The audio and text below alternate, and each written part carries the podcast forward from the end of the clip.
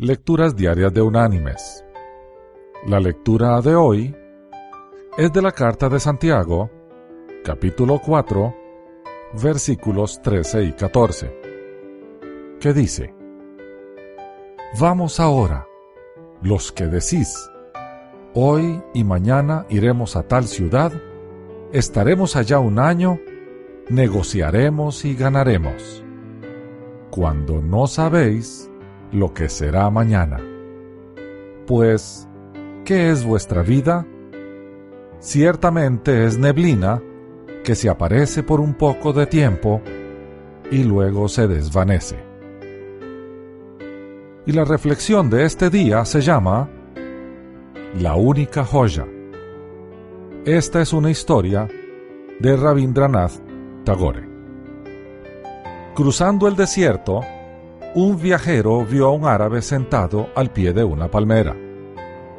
A poca distancia reposaban sus caballos, pesadamente cargados con objetos de valor.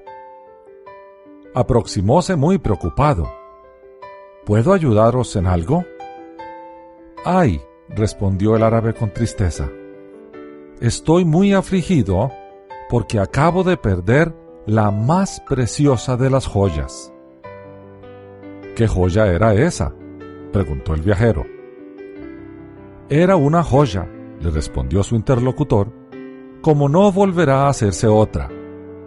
Estaba tallada en un pedazo de piedra de la vida y había sido hecha en el taller del tiempo. Adornábanla veinticuatro brillantes, alrededor de los cuales se agrupaban sesenta más pequeños. Ya veis cómo tengo razón al decir que joya igual no podrá producirse jamás. A fe mía, dijo el viajero, vuestra joya debía ser preciosa. Pero ¿no creéis que con mucho dinero pueda hacerse otra análoga? La joya perdida, respondió el árabe, volviendo a quedar pensativo, era un día y un día que se pierde no vuelve a encontrarse jamás. Mis queridos hermanos y amigos, el tiempo es efímero. En verdad, el tiempo es vida. Cada día que pasa es un pedacito de vida que queda atrás.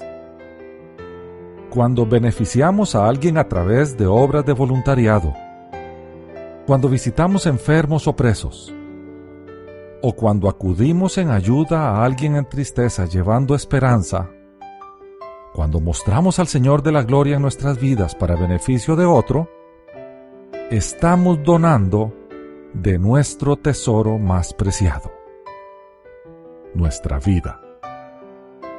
No desperdiciemos nuestro tiempo para no desperdiciar nuestra vida.